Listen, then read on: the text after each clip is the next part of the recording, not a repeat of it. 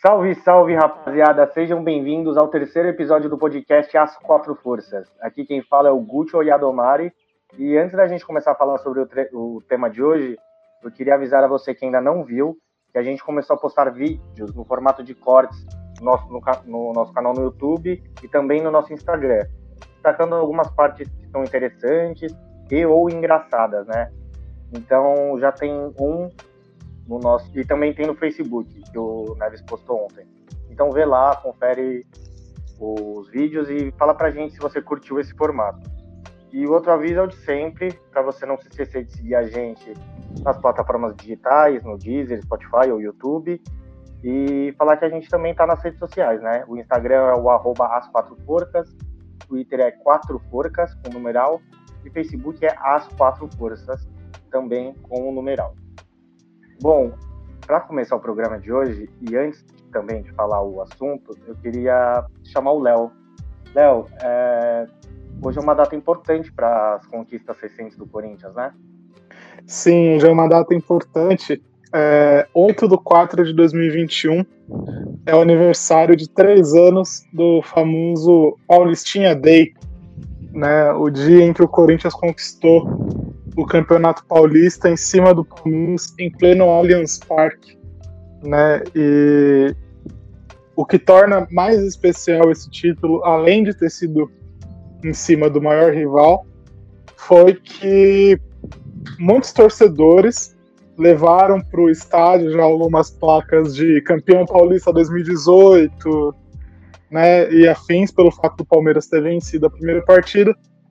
E o Corinthians foi lá ganhou o jogo no tempo normal e nos pênaltis conseguiu a vitória, conquistando sim o título paulista daquele ano.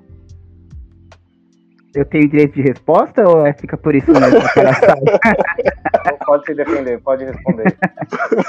Primeiro, que ninguém, ninguém levou é, é, faixa de campeão, não. Tinha lá vendendo no estádio. Não, calma. Tava vendendo no estádio com toda a final.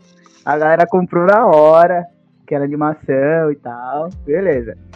Segundo, já demos o tranco ano passado, em agosto. Patrick de Paula, perfeito na gaveta. E eu só vou ressaltar uma coisa. Vocês comemoram muito esse título aí, porque é final de Copa do Mundo para vocês. Porque vocês nunca ganharam nada em cima da gente além de Paulista. Aqui, ah, mas papel... pelo menos a Copa do Mundo a gente tem, né? Um.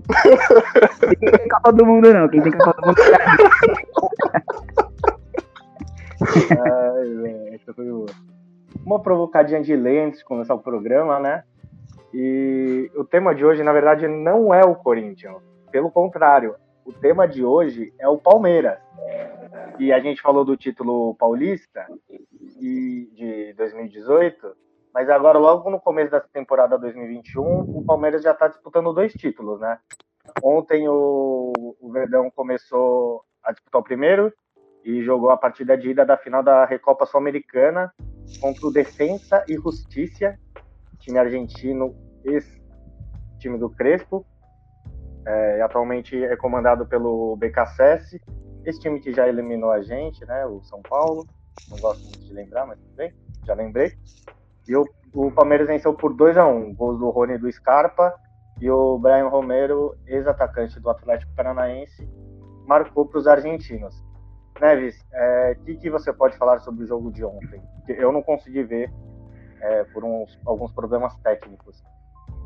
É, então, o Palmeiras ele ganhou pela superioridade técnica de antes da partida, porque se fosse analisar só o jogo em si mesmo, o Palmeiras passou mal. O Abel escalou mal. Felipe Melo é sempre uma incógnita. Ele contra adversários rápidos, ele se perde muito, geralmente. Contra o Grêmio, por exemplo, que era um time que jogava mais pelo chão e pelo meio, ele jogou de terno, foi perfeito. Mas ontem, perdidaço. Todas as jogadas saíram nas costas dele e do Marcos Rocha. O segundo gol foi culpa do Felipe Melo, que saiu para antecipar totalmente errado, deixou o cara sozinho. E o Abel demorou demais para mudar. Zé, Zé, Zé, Rafael e Felipe Melo na, na volância não estavam dando conta nem da defesa e nem para subir. Então o Palmeiras ficou perdidaço. O Palmeiras achou um gol, para ser sincero. Uma boa jogada do William que ele dominou bem na frente, tirou o marcador e já lançou pro Rony, que também ganhou do marcador e deu um toque por cima do goleiro, um belo gol. E foi isso rústico, no primeiro tempo. Gigante, gosta de jogo grande. Ó, deixa, eu, deixa eu fazer uma pergunta. Eu vi o, o vídeo do gol e me deu uma impressão de um toque no braço, mas eu não sei, não consegui ver se foi do Rony ou do zagueiro que tava marcando ele, e não sei se de fato bateu no braço. Você conseguiu ver certinho? Sim, sim, tocou no braço do zagueiro do, do defensa. Na hora que o William lançou pro Rony, o Rony deu um toquinho de cabeça pra adiantar a bola e tocou no braço. Só que a bola ficou boa pro Rony, né? Aí ele tocou e fez o gol. Acho que se não fosse gol, provavelmente ele teria marcado o pênalti, inclusive. Mas essa é a minha visão, né? Não sei se ele teria marcado. E na, Mas- na Recopa tem VAR? Tem, tem VAR. Tanto que o defesa teve um gol anulado. Eles fizeram um gol de empate aos 75, 80, uma coisa assim. E foi marcado impedimento no lance. Pelo VAR. Entendi. Grande Rony Rústico, não desistiu da, da jogada, fez um gol de cobertura, fez 1x0 no Foi. primeiro tempo, né? E... Eu só fiquei com uma dúvida só. Fala aí, Caio. Quem jogou de terno? Contra o Grêmio? Felipe Melo. Ah, tá. Não, é só isso só. Por quê? Uma crítica? Não, não. que isso? Ô, louco, jogou demais, que isso. Nos dois jogos ainda. E eu sou um crítico do Felipe Brincadeira, Melo. né? É brincadeira. Uma hora dessa tem que ouvir umas coisas dessa. Meu Deus. eu, eu não sou muito fã do Felipe Melo, não. Eu, eu fiz esses jogos aí contra o Grêmio. E de fato o Felipe Melo jogou muita bola contra o Grêmio. Mas e aí, Nery, Exatamente. o que, que aconteceu no segundo tempo aí? Porque Brian Romero empatou o jogo aos 13 do segundo. Não, cara, já era pro, pro defesa ter empatado no primeiro tempo. Se fosse pra ser futebol justo, é que o Everton tava muito bem. O Luan, que é bem criticado, também esteve muito bem cobrindo o Marcos Rocha. E aí a gente conseguiu se safar. Só que a gente pensou que o Abel, né, tava vendo o mesmo jogo que a gente, ia dar uma modificada no intervalo. Uhum. Voltou com a mesma equipe, os mesmos problemas, Palmeiras passando um pouco de sufoco. Não passando sufoco, sufoco, mas não conseguia ficar com a bola. Enquanto menos você ficar com a bola, mais chance o time tem. Numa dessas chances aí, o time do, do Defensa empatou. O Abel mudou em sequência. Que é- eu também não concordei com as mudanças. Ele colocou o Esteves no lateral, no lugar de um atacante.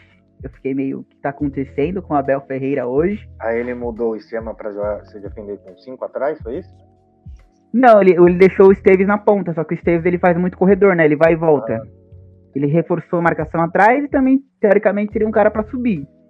Só que convenhamos, o Esteves ele é um cara com uma deficiência um pouco técnica, né? Ele, Ele não, ele não ajuda ele, ofensivamente. ele tem um pouco de dificuldade com a bola. Exatamente. Ele, aí- ele é o famoso polivalente, é, isso aí mesmo. joga em várias posições e tem deficiência em todas. Mano, Exatamente. é jogador completo, né?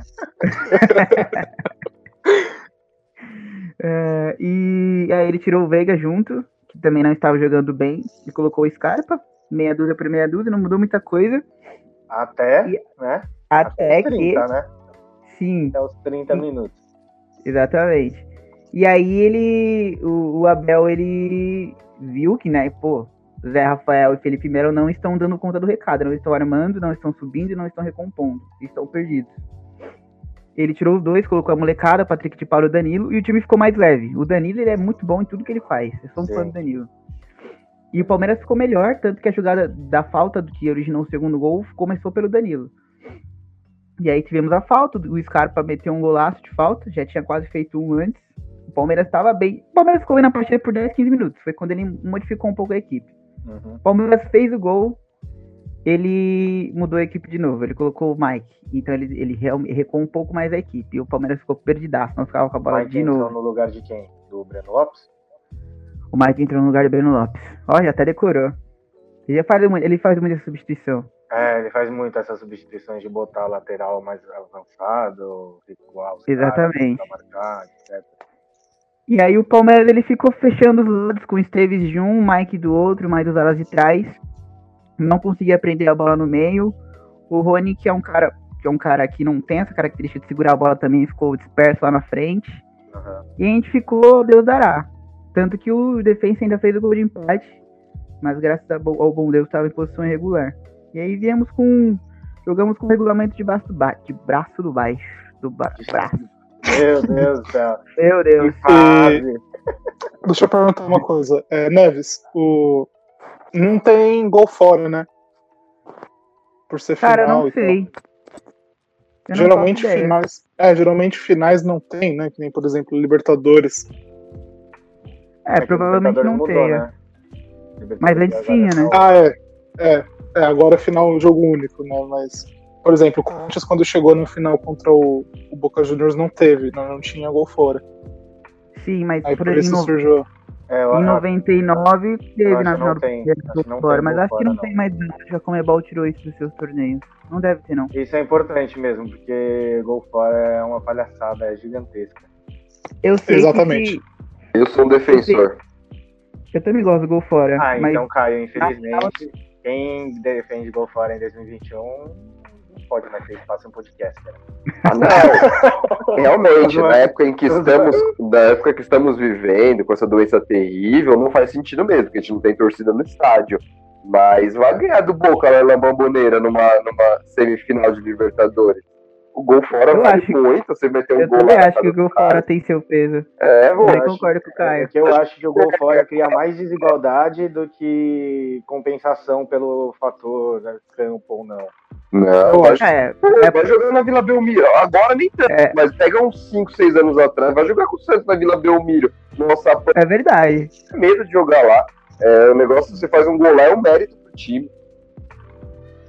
Enfim, O a, Santista fanático aí. a, apontos para os dois lados.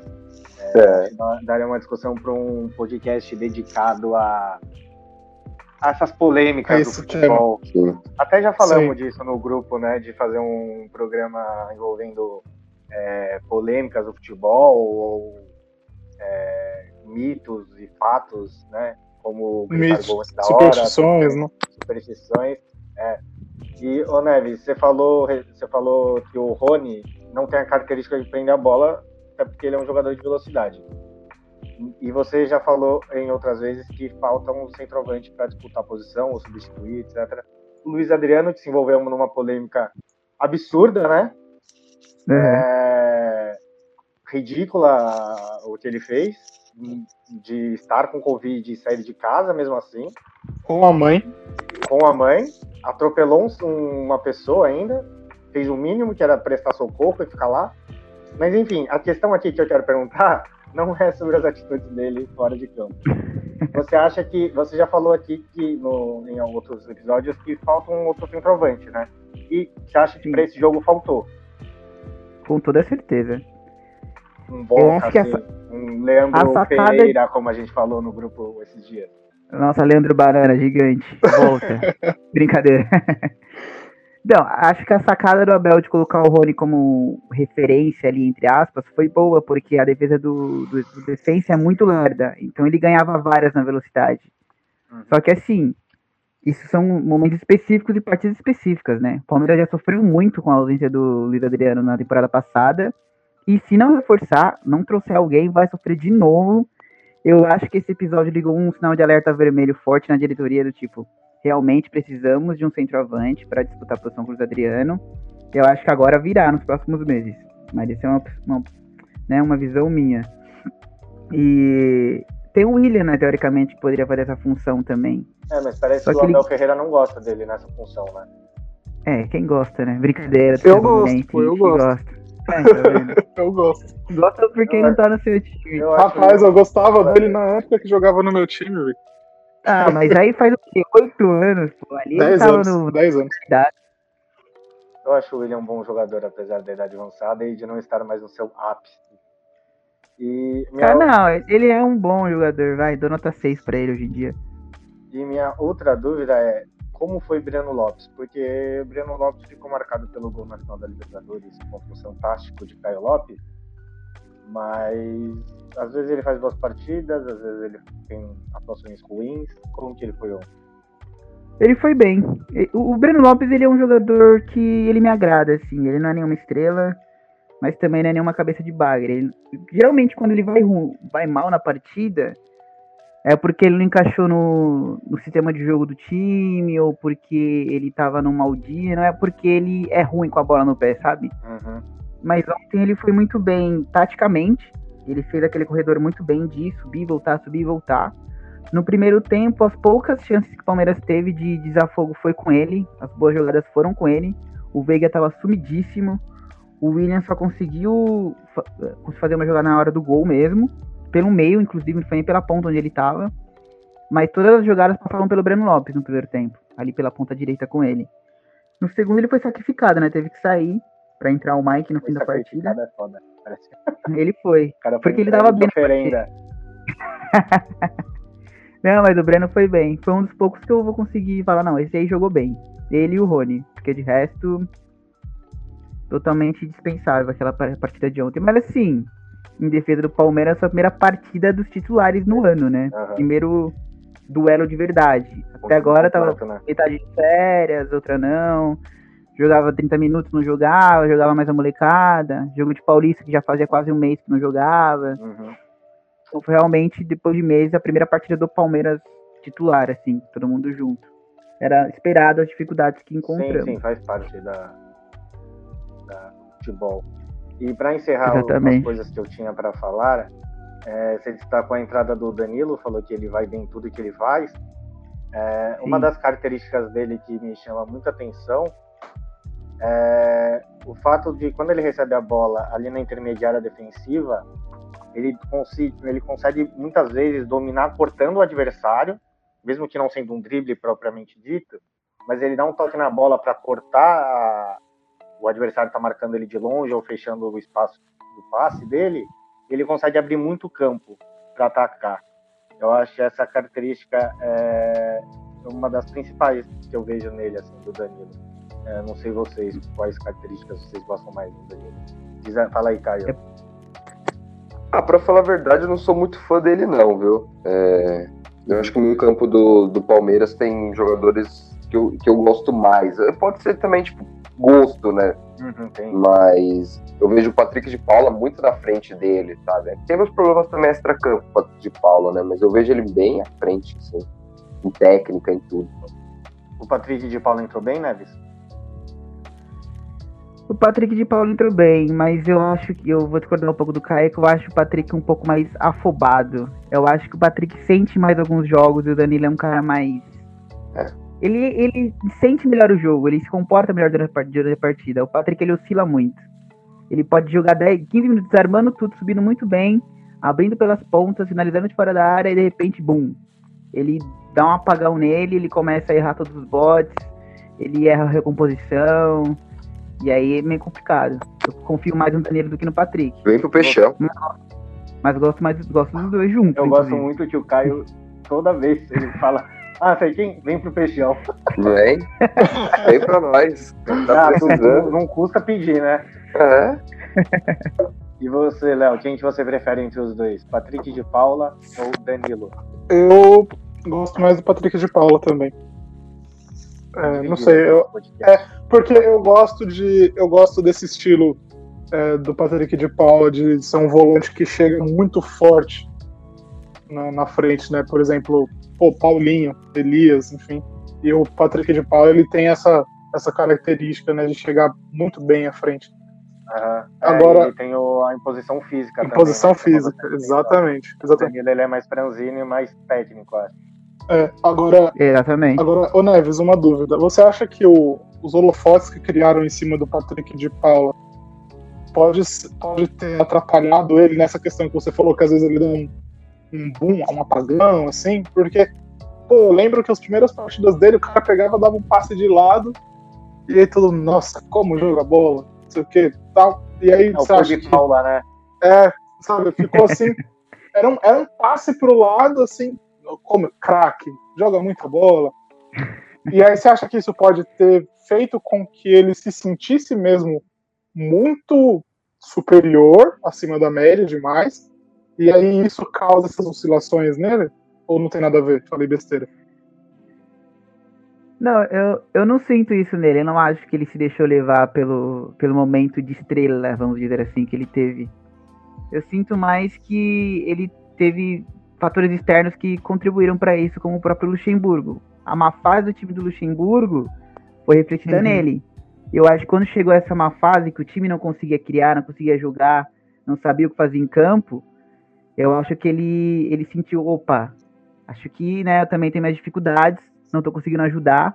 E ele caiu um pouco no nível de confiança, inclusive, que ele tinha uhum, nele certo. mesmo. E aí veio mudança de técnico, ele já, tá, já não era tão titular absoluto, ele ficou naquela de joga um jogo, não joga o outro. Aí eu, certeza que teve um trabalho interno com um psicólogo para ele, para ele recuperar essa inteligência emocional, que já era um problema do Palmeiras bem de anos, que vem de anos, então acho que houve uma preocupação com os garotos nesse sentido, de trabalhar essa inteligência emocional. E ele ficou nessa, né, de titular, não titular. E acho até normal ele oscilar pela idade também. É, Ô, né, eu... também. É, não sei se vocês viram um tempo atrás o canal do Nicola no YouTube é, colocou um, um negócio do extra-campo com o Patrick de Paula, né? Que, que ele subiu no salto, tava se achando estrelinha, é, uhum. queria ser vendido para Europa, tava forçando transação, sabe? Tava falando, sabe, tipo, fazendo corpo mole. É, é. Claro, isso é tudo questão de bastidor. A gente não pode afirmar, ó, aconteceu, foi isso, né? Isso são informações que um jornalista pegou de algum outro que estava lá dentro, né? Do clube. É. Mas você acha que isso tem alguma coisa a ver? Você acha que pode interferir em alguma coisa nesse, nessa evolução que ele estava tendo? Ou nada a ver? Não, ó quem sou eu para questionar o Nicola, né? Se o Nicola uhum. disse que tinha informação, vamos supor que seja uma verdade. Eu não sim, eu não, eu vendo de fora sem ter contato interno com ninguém, eu não sentia isso. Uhum. Mas pode ser sim, claro, é sempre uma possibilidade. Ainda mais com garotada que cresceu assim da noite pro dia, explodiu num clássico e teve uma fase de meses. É bem possível que seja verdade também. Eu só não senti isso dele. Bom, é, agora que a gente já discutiu bastante sobre o jogo, sobre os jogadores. Primeiro jogo 2 a 1 certo? Jogo de volta. Certo. O primeiro jogo foi na Argentina, para quem por algum acaso não sabe. Jogo de volta da Recopa Sul-Americana está marcada para a quarta-feira que vem, dia 14, 9 e meia. Teoricamente, no Mané Garrincha, porque as restrições em São Paulo no combate ao Covid-19 seguem e como o Palmeiras tinha que passar para a Comebol, onde ia jogar com alguns dias de antecedência, falou: bom, vamos jogar no Mané Garrincha. Porém, uhum. é, a gente vai até discutir isso um pouco mais para frente. O, rolou uma movimentação na justiça aí, parece que o lockdown no Distrito Federal vai ser mantido, então a gente não pode afirmar com certeza onde vai ser o jogo e se necessariamente nessa data e horário. Porém, dito tudo isso, é, quero palpites de quanto vai ser o ah. jogo de volta e quem vai ser o campeão da Recopa Sul-Americana. Começando com Caio Lopes. Olha, é, pelo pouco conhecimento que eu tenho de defesa e justiça, né? É, foi no nosso, tava no nosso grupo da Libertadores, né, na Libertadores 2020, que acabou terminando em 2021. Eles foram na primeira fase um time muito cascudo, muito, muito cascudo. É, tanto que assim, os resultados dele foi a vitória contra o Olímpia, aí perdeu para o Santos de 2 a 1 Eu acho que o Caio caiu. É, ele parou de falar do nada. Eu acho que o Caio caiu. Bom, enquanto o Caio não volta, vamos de Léo. Quanto você acha que vai ser o jogo e quem vai ser o campeão? Palmeiras campeão 2 a 0 Na volta 4 a 1 no Isso. agregado. Tranquilo até entre aspas. É. Assim, não, acho que vai ser aquele jogo mesmo estilão de ontem, sabe? É, uhum. Só que sem o Palmeiras sofrer os riscos que, que sofreu ontem. E você, Neves? Eu posso dar dois palpites? Não, você pode dar um para ficar em cima do muro. tá, vai, lembra essa vou... clubismo aí com o seu lado jornalista e ah, cheguei num denominador comum. Não, não é questão de clubismo, é questão de comportamento. Mas enfim, vou falar 2 anos pro Palmeiras, mesmo resultado. Vocês estão me ouvindo? Só fica aí. Agora a... sim. Agora, Agora sim, você cara. voltou, Caia. Termina aí seu comentário e fala seu palpite pra gente. É, então, o Defesa e Justiça era um time muito cascudo. Eles vacilaram um pouco na, depois no, no retorno, né? Da, do fase de grupos. Uhum. E acabou ficando em terceiro lugar, né? E o Delphi acabou passando.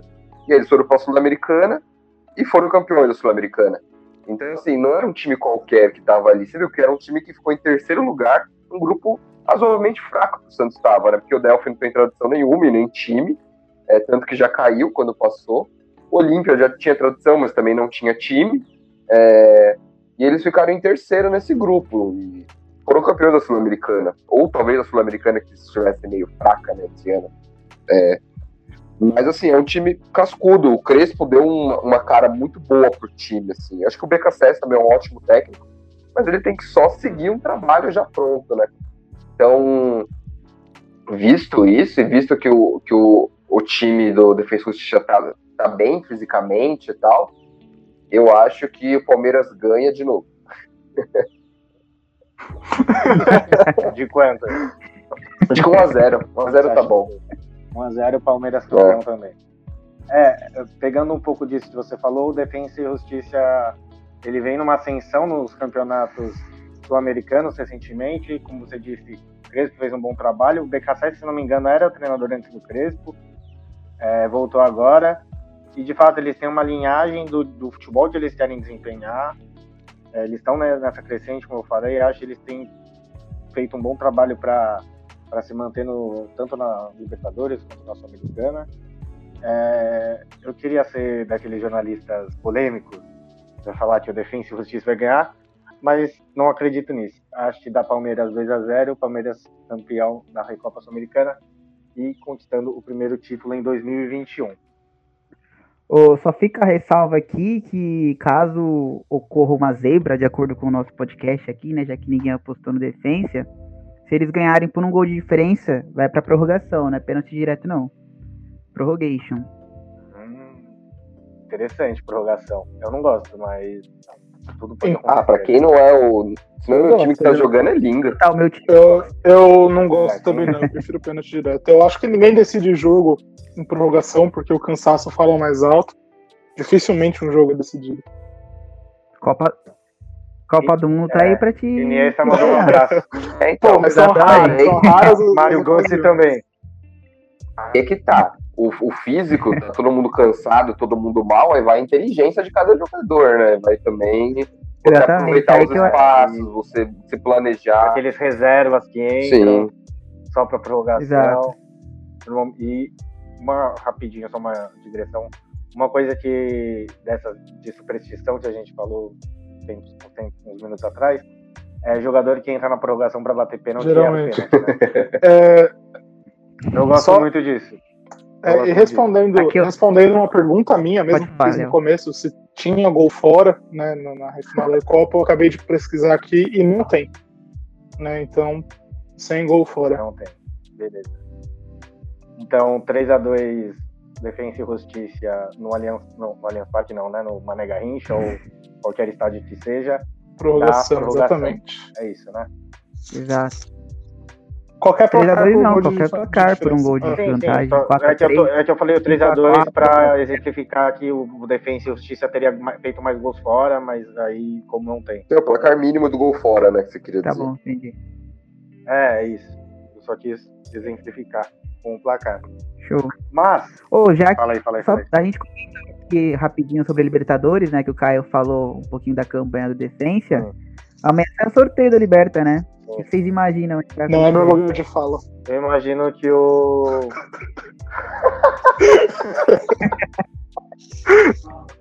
Eu acho que o São Paulo vai acabar caindo com algum algum time muito muito forte no grupo ainda. Você acha? Acho que sim. Inclusive, pode Esse ser pote até... 2 aqui tá forte, viu? São Paulo pode o cair, por exemplo, com o Santos ou o Grêmio também, por exemplo. Caso eles Pode crer. É, não sei, eu, eu tô torcendo pra, um, pra, pegar um grupo baba, porque o Crespo tá no começo de trabalho e eu acho que um grupo mais fácil, na teoria, ajudaria o São Paulo a construir uma confiança. Mas, né? É, tem, tem, tem uma galera que fica falando que ah, é sempre bom pegar time forte já desde o começo, porque senão vai pegar lá na frente, não sei o quê. É. Eu não penso assim, não. Acho que se for um caminho mais tranquilo. Olha, tá é, geralmente eu concordo com isso. Eu concordo. Eu, prefiro pegar times razoavelmente mais fáceis para você passar mais tranquilo, poder administrar cansaço, administrar elenco. Mas esse ano eu queria que o Santos caísse num grupo forte. Nem que não se classificasse, nem que ficasse tipo, em terceiro, é, nem que não se classificasse. Mas porque eu acho que o Santos não vai muito longe nessa Libertadores, né? Como eu já disse. Acho que o elenco é muito jovem, um começo de trabalho, e com um elenco jovem ainda, acho que não. É, os jogadores que são jovens, já estão se machucando, tipo o Sandri. É... Então eu acho que assim, eu queria que o Santos pegasse um grupo mais fácil, ou mais difícil, né? E essa garotagem pudesse ter mais minutagem, ter mais experiência com times maiores, assim. Mas isso é, é só um, um, uma coisa minha mesmo. Eu vou cravar o grupo do Santos então. Vai ser Palmeiras, Atlético Mineiro e Velho Sartre. Ah, tá bom, tá bom. Dá pra passar em primeiro nesse grupo. Fechou. Grupo da morte. é, eu acho que como o Caio falou, não existe muito certo ou errado. Os dois, quem defende um tem seus motivos, quem defende o outro também. E só fazer um comentário que eu, que eu lembrei agora que o Caio falou que o Sandri machucou. O nosso podcast é meio zicado, porque o, o, o Caio falou do Guilherme Biro. Foi eu que falei. se machucou. No nosso, o Guilherme Taba, é, o Léo, desculpa. É, a gente no grupo falava do. Conversou uma vez sobre o Matheus Vital, Sim. ele machucou. É, o Caio elogiou muito o Sandro e machucou. Então, acho que a partir de agora eu vou falar só mal dos jogadores do. Ah, vamos falar do time do Palmeiras, vamos falar mais de jogadores. e, e, assim, falando a questão de grupo, né, que o Caio, vocês falaram aí, grupo da morte e tal. Em 2015, o grupo do Corinthians na Libertadores era Corinthians, São Paulo, San Lorenzo e Danúbio. Era considerado o grupo da morte, né? Porque o San Lorenzo era o atual campeão da Libertadores. O Corinthians conseguiu passar em primeiro no, grupo, no considerado grupo da morte e foi eliminado nas oitavas de final. Né? Ah, então, ah, também com freguês no grupo? Às vezes um grupo da morte não passar num grupo da morte não quer dizer muita coisa, não. Ô, Léo, só, só me refresca aí, mano. Caiu pra quem mesmo nas oitavas? Eu não ah, vi, tá não. Você falou muito rápido. É, é foi, foi agora. Eu também não. Ele tava no grupo. O grande craque Neto? Ou é outro Guarani? Segue o assunto, segue o assunto. Ah. Segue o... É, segue o jogo, segue o podcast né? Essas cutucadas aí entre corintianos e palmeirenses está muito forte aqui nesse programa. É, além da Recopa Sul-Americana, o Palmeiras tem outra decisão para disputar também, teoricamente, no final de semana, que é a Supercopa do Brasil contra o Flamengo. Não, não lembro se no episódio piloto ou se no primeiro episódio, o Neves meio que desdenhou né, dessas Copas. É, não desdenhou, mas ele falou que não eram títulos de suma importância como uma, um campeonato brasileiro, por exemplo. Neves, está chegando a hora. É jogo único contra o Flamengo. É, você mantém sua posição? Olha, eu ainda. O título em si da Supercopa do Brasil, especificamente, eu acho menos importante ainda que a Recopa. Uhum. Mas pelo contexto atual, Palmeiras e Flamengo, duas potências nacionais nos últimos anos, disputando títulos e papapá. Eu mudei um pouco a visão porque por conta disso. Não que eu considere o título importante. O jogo em si é importante. Meio que pra moral do torcedor, vamos dizer assim. Talvez nem para as duas equipes, mas pra moral do torcedor. Porque se o Palmeiras perde esse jogo domingo, a minha vida vai ser um inferno, velho. Um inferno. Então, mano, não, assim, conheço, conheço, vai, 5, 4. A nível de Brasil nem tanto, mas conheço. Mas vou encher meu saco pra caramba, é gente chata, né? É, isso é legal pra caralho sempre, né? Amigos flamenguistas do Neves, vocês estão ouvindo o que ele está falando sobre vocês, né? Só isso. O Gucci tem uns aí também. Inclusive uns em comum. Ah, Você tem um em comum. Grande Alfredinho, um abraço. Grande Alfredinho. Um abraço. Vai levar, vai levar cor domingo. É... Mas é isso, né? Não quero perder, ninguém quer perder. Por essa questão, mas ainda não acho que seja nada ah, super importante. Não precisa não. perder, né? Chega. Chega já, né? Tá bom. é. Chega a ganhar todos os é. títulos de disputa. Eu acho que o Flamengo é favorito. E, pelo elenco, é, pelo aí, aí, é, aí eu entendo, é a zica reversa essa aí. Não é zica reversa. É, acho que é favorito, mas. E, assim, não quer dizer que vai ganhar. Eu tenho minhas Tem gente falando, tem gente falando que se o Palmeiras jogar o que jogou ontem, vai tomar uma chuva de gol contra o Flamengo. É, por... é. Mas é sempre assim. É sempre Cê... assim, né? Esses Mas...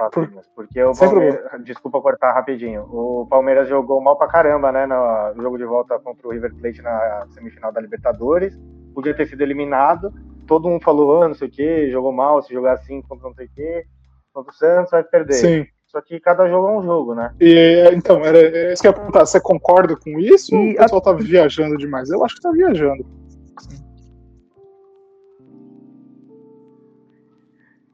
a torcida do Palmeiras é muito alarmista, né? É tudo, se tá bom, tá muito bom, se tem algo de ruim, vira o um inferno na mesma intensidade.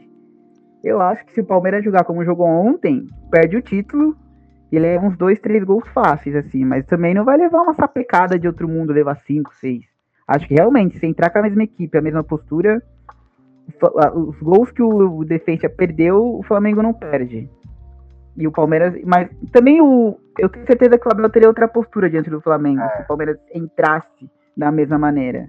É, são equipes diferentes. Acho que contra o Defensa, querendo ou não, ele sabe que é uma equipe mais modesta. Acho que ele, ele quis insistir para ver se algo mudava com os jogadores em campo. Acho que contra o Flamengo não vai ter isso. Ele viu algo de errado, ele já vai fazer alguma coisa, entendeu?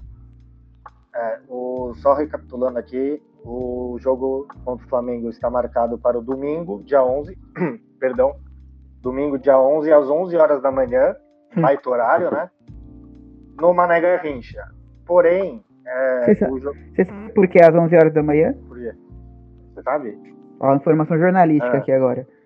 É porque a Globo ela tem contrato com os estaduais uhum. e ela tem por obrigação de contrato transmitir um jogo de todo domingo à tarde em rede nacional. Uhum se eles colocassem esse jogo à tarde, é, ela não ia poder transmitir para todo o Brasil, ia ficar divididas as, as atenções, porque ela tem que transmitir Mineiro, que tá rolando, tem que transmitir Gaúcho. Então, por isso que o jogo foi domingo às 11 horas da manhã, para Globo transmitir de manhã a Supercopa do Brasil e à tarde conseguir honrar os compromissos dos estaduais. Muito bem, né? Olha só. Muito obrigado. Eu não sabia de fato de da informação. É, só um adendo aqui recapitulando também, o jogo está marcado por Mané Garrincha, porém pode, ele pode mudar de local, porque o Tribunal Regional Federal da Primeira Região derrubou na tarde de hoje, dia 8 de abril, o efeito que suspendia o retorno do lockdown. Então, as atividades consideradas não essenciais, como uma partida de futebol, é, essas atividades estão proibidas mais uma vez. É, a gente aguarda a definição da CBF, né? E mas estamos falando com os fatos que temos neste momento. É, Neves, você falou Sim. sobre o provavelmente o Palmeiras ia, jogaria de outra maneira contra o Flamengo, porque o Flamengo é uma equipe com muitos jogadores caros, uma equipe bem montada, atual campeão brasileiro, né? O, eu acredito que sim também, porque o Flamengo tem um estilo de jogo muito ofensivo. O Rogério Ceni está jogando uhum. com Diego e Gerson de volantes, William Arão na zaga. E o quarteto ofensivo, que é muito conhecido, de Everton Ribeiro, Rascaeta, Bruno Henrique e Gabriel Barbosa, o Gabigol. É, eu acho que a tendência é que o Palmeiras jogue um, aquele bem de um jeito que gosta, que é jogar marcando bem, muito forte na, no seu campo de defesa e aí explorando os contra-ataques em velocidade, até com bola longa, mesmo sendo do Everton, por exemplo, que tem uma boa reposição, ou o Felipe Melo, que tem aquele lançamento cruzando o campo bastante qualificado. É, eu fiz um jogo recentemente do Flamengo e uma coisa que me chamou muita atenção é William Arão ainda tem dificuldade de jogar de zagueiro. Ele ainda não está 100% adaptado a essa nova função e o time sofre muito com as bolas em profundidade entre ele e o Isla você acha, vocês acham, né? Que o Palmeiras, se gosta de jogar em transição rápida, no contra-ataque, em velocidade, pode explorar isso? Olha, é... eu acho que vai ser muito interessante esse embate, porque o Isla vai pegar de cara o, o Vinha, né?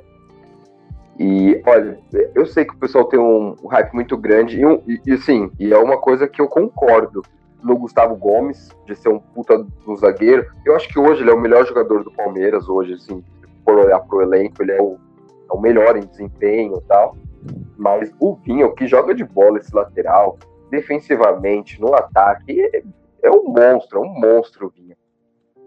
Então, assim, eu acho que ele não vai ter tantos espaços, não, o Isla. Acho que esse lado direito aí do ataque do Flamengo, né, que tem o lado esquerdo da defesa do Palmeiras, acho que esse lado do Flamengo não vai se crescer tanto, não.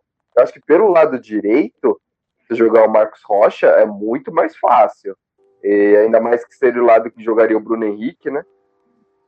Eu acho que esse é o lado a ser explorado. Eu acho que o lado, de, o lado esquerdo da defesa do Palmeiras é muito difícil de entrar.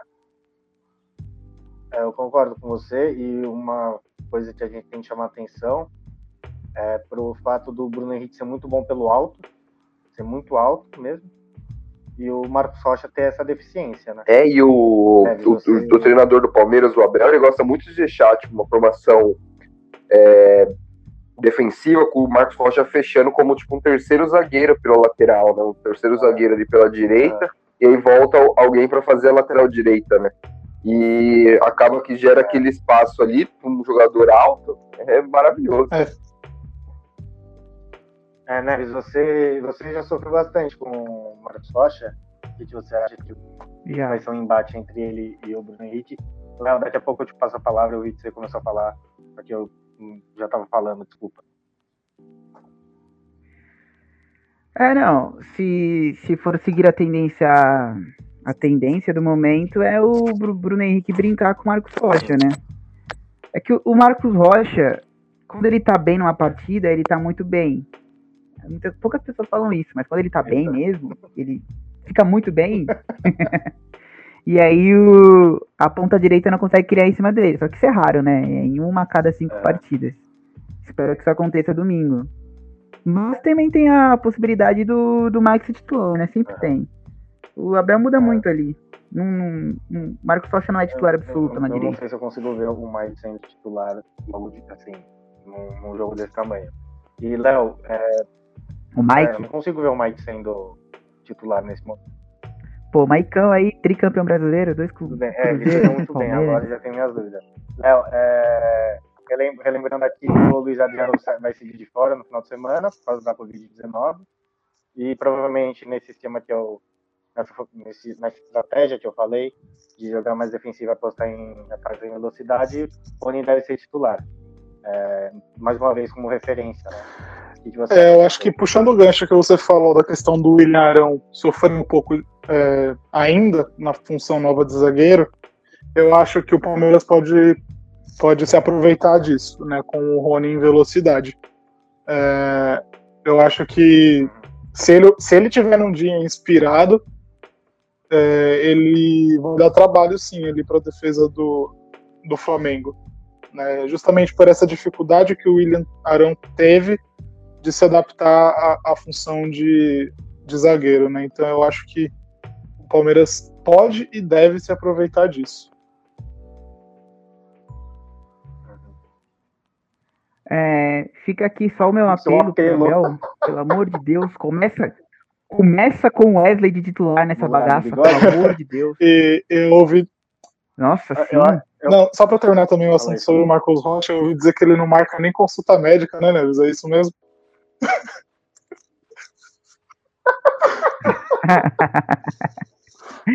e, e, assim, eu tenho um, um amigo é meu que ele fala que o melhor lateral direito do Brasil hoje joga no Palmeiras, que é o Gabriel Menino. Só que, pô, assim, posso estar falando besteira, mas é. foram pouquíssimas as vezes que eu vi o Gabriel Menino jogando de, de lateral direito.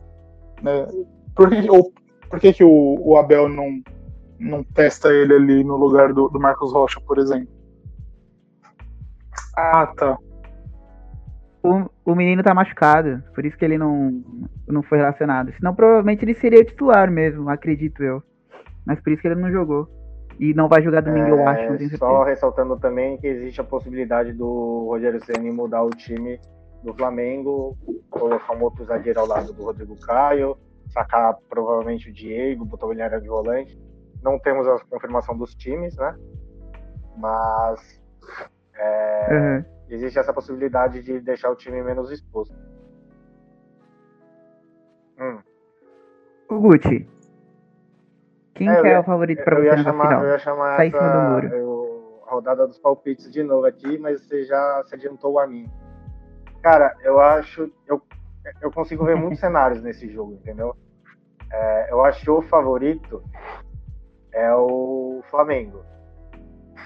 Porque, bom, é, como eu estava falando, eu acho que o futebol do, do Flamengo me agrada mais. O, o- a estratégia que o Palmeiras usa em alguns jogos grandes é bastante eficaz e não deixa de ser, não, não- não passa a ser feia porque é um outro estilo de futebol. Acho que a gente tem que tem gosto, mas também tem que saber respeitar os diferentes estilos. Eu acho o Flamengo é, favorito, mas o meu palpite vai ser 2x1 Palmeiras. Não é zica reversa. Eu não faço isso. Ah, zica reversa aí. É, e você, Caio, qual é o seu palpite? Tá. Meu, ó, é, eu tenho um, um, um palpite um pouco diferente, acho que vai até ser meio impopular aí, mas Goleada. É. Goleada do Rubro Negro. eu acho que vai ser uns 3x0 pro Flamengo. Eita. É, O Gerson joga muita bola, o Bruno Henrique tá Joga jogando bem, o Gabigol tá jogando bem, o time tá bem, tá bem entrosadinho desde o ano passado, assim, finalzinho do brasileiro. Eu acho que vai vir, vai vir surpresa aí. E você, Léo? Olha, eu tô bem em cima do muro, pra ser sincero. É, eu não vou dar um palpite, porque não consigo, mas eu acho que o Flamengo vem. Não, não, não, Léo. Sem, sem. Muito em cima do Não, muro, não. Não, não, não pode. que chutar. Um, chutar. Não precisa. Chuto que vai Putz, ser tanto. é, ah, eu dou uns 2x0 pro Flamengo, então, porque. Por uma única questão de forma física, né? O Palmeiras foi o que o Neves falou, acabou de voltar de férias, né? O time principal, e o Flamengo já tá mais é, solto fisicamente falando, né? Então eu acho que É, não faz muito tempo que eles voltaram ao time completo também, não. Mas É, então eu acho que essa questão física vai pesar muito né, é, nessa partida. Então eu acho que o Flamengo tem essa ligeira vantagem. é só de, só de- Não, peraí. Posso dar o meu palpite? Pode falar qual é o seu palpite. Não, é que eu só ia falar para vocês que o, o. Eu falei que o Flamengo voltou recentemente a atuar com o time completo. Eles voltaram a atuar com os jogadores principais no dia 31 de março, que faz oito dias aí, vai fazer uns 11, né? Quando for o- Dois jogos, ó. É, eles jogaram. Eles, eles São dois jogos aí, 3x0 no. Bangu e 5x1 no Madureira. É, eles têm um pouquinho mais de tempo aí jogando com o time completo. Mas pode falar, Gabriel Neves, ou Palmeirense. Ó, vai ser um a um no tempo normal, Palmeiras campeão nos pênaltis, com o Everton pegando Ah, três. é um jogo só, né? É verdade. bem- Tinha esquecido esse detalhe. É, Tinha um esquecido jogo esse só, um detalhe. jogo um jogo só. Bom, palpites feitos. É, no próximo episódio do As Quatro Forças, a gente começa vendo quem acertou e quem errou. É, depois a gente anota aí e manda no grupo quem que acertou e quem, o palpite de cada um, na verdade.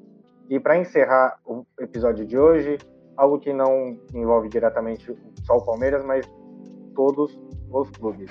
É, há alguns dias foi noticiado que o, o- pelo Paulo Vinícius Coelho, PVC, que os clubes tinham concordado em jogar a cada dois dias para tentar cumprir o calendário do retorno do Campeonato Paulista, que está paralisado atualmente.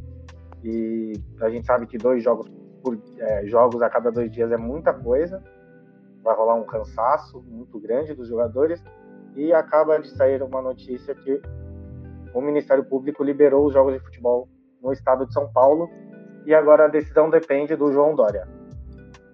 O que, que vocês acham rapidamente? O que, que vocês acham sobre essa volta para encerrar o programa de hoje? Bom, se eu puder começar, Pode. eu acho Com certeza. Eu acho terrível, principalmente pro meu time, que não tem um elenco. Sabe, a gente tem um time, tem um bom time, mas não tem elenco, não tem peças suficientes, tem molecada. E assim, a molecada é boa, mas tem que mesclar com um pouco de experiência, né? Porque senão seria só um sub-20 jogando, um sub-23 jogando. Então, para o meu time é terrível jogar cada dois dias, porque o time não vai aguentar e as peças de reposição não estão à altura do, do time titular. Então o Caio é contra. Eu sou contra também. É pelo mesmo motivo. O Corinthians não tem elenco suficiente para jogar a cada dois dias e a chance de dar ruim é muito grande. E sou contra também o retorno do futebol. Tá.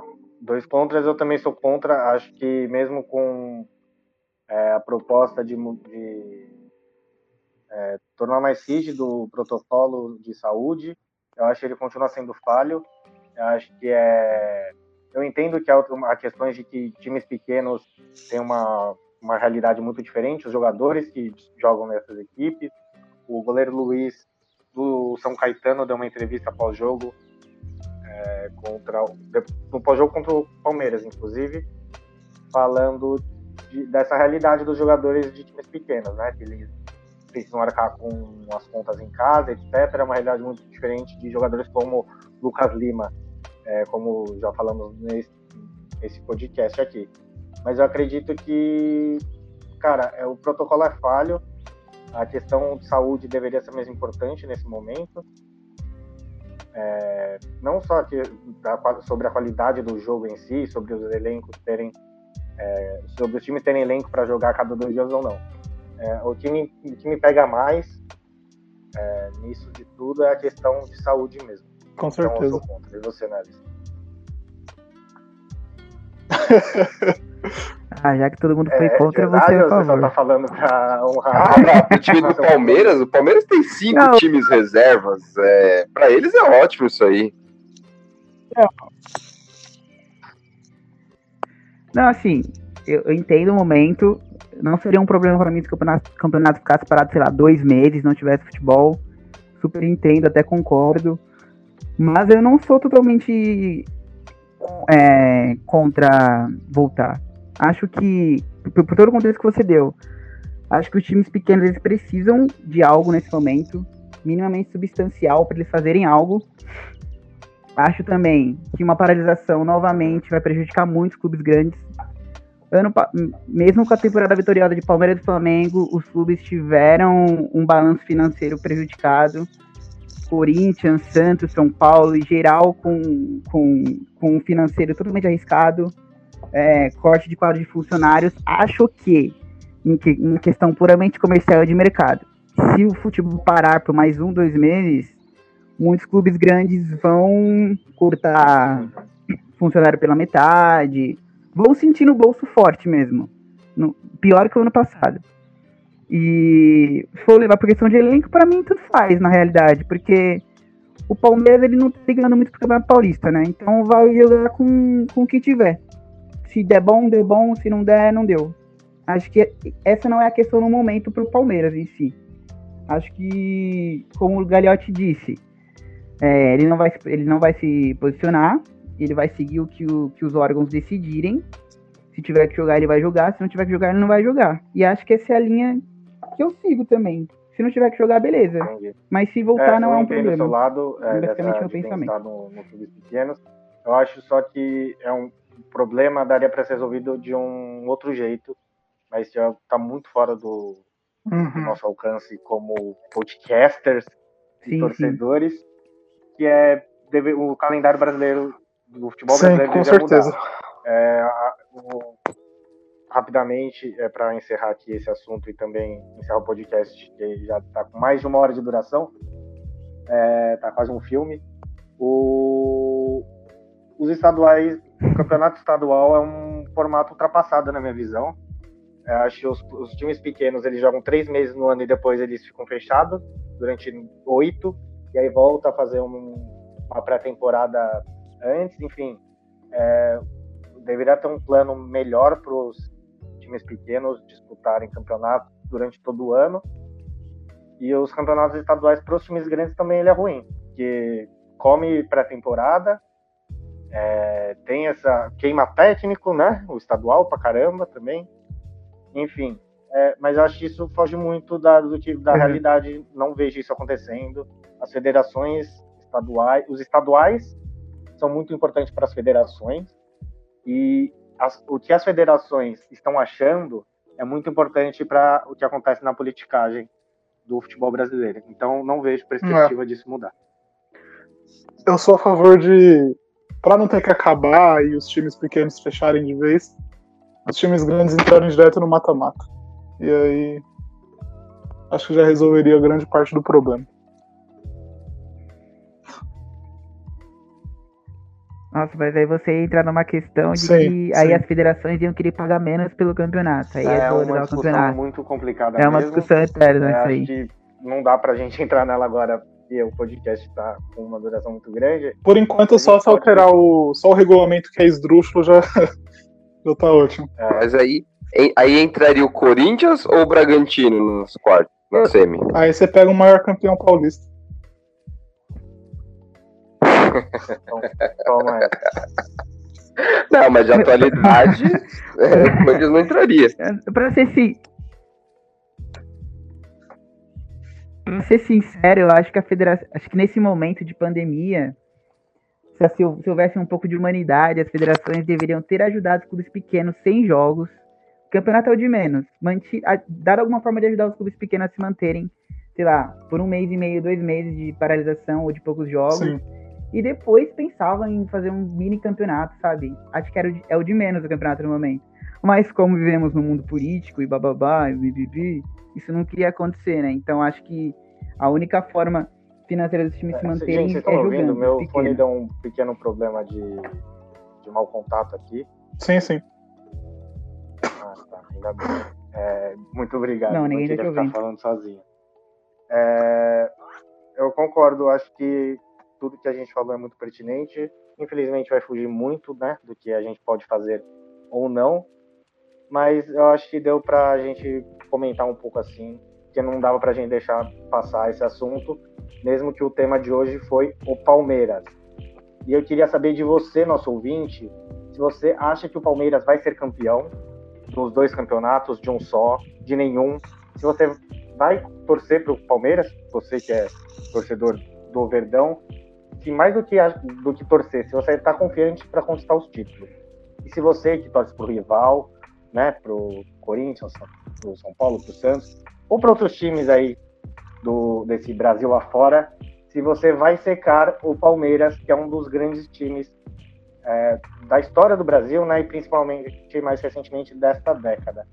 É, deixa para gente nos comentários aí nas nossas redes sociais, no Instagram, no, no Facebook, no Twitter, o que, que vocês acham que vai acontecer nesses dois campeonatos. Gente, não. Não, deixa não, eu só, não. Deixa eu dar um conselho aqui. aqui zoando, pode falar. muito rápido. Brincadeira. pode falar. Você vai dar um conselho? Não, então. O jogo, uhum. do, o jogo domingo é às 11 horas da manhã. Então, para aquele palmeirense, flamenguista, qualquer pessoa que acompanha o futebol, e, e gosta de tomar uma cerveja, geralmente bebe domingo de manhã se sente um alcoólatra, né? Fica o conselho é, aí. É espera da meio-dia, que é um é, intervalo. O meu, o meu e abre uma cerveja é no almoço. de que começar a beber é isso. É, muito cedo é errado, né? Mas não é errado se você não dormir. Então, se você está acordado a noite inteira uhum. bebendo e for ver o jogo, não tem problema. Esta é a minha opinião. Ou é só usar a velha máxima de que são 5 horas em algum lugar. Exatamente. O Caio caiu. É, tchau, Exatamente. Caio. não, tem, não tem como a gente se despedir de você. Mas é, queria reforçar aqui para você, nosso ouvinte, seguir a gente nas redes sociais. Instagram, As Quatro Forcas, Twitter, Quatro Forcas com o numeral, Facebook, As Quatro Forcas também, não, As Quatro Forças, né, no Facebook, também com o numeral. Segue a gente no Deezer, no Spotify, se inscreve no nosso canal no YouTube, ativa as notificações para receber né, os vídeos em primeira mão. A gente vai estar tá postando esse podcast completo, por completo, também os cortes das partes mais interessantes e ou mais engraçadas que a gente falou. Certo? Obrigado, Neves. Obrigado, Léo. Obrigado, Caio. Falou. Que não está mais aqui. E. Neves? Você não vai. Ah, ah, tá. Opa, deixava você não respondeu. Falou, falou, tô aqui. Opa. É, e também obrigado ao nosso editor, Natan, que hoje vai ter menos problemas do que no outro podcast. Então, obrigado, Natan, pelo seu trabalho e tamo junto. É nóis.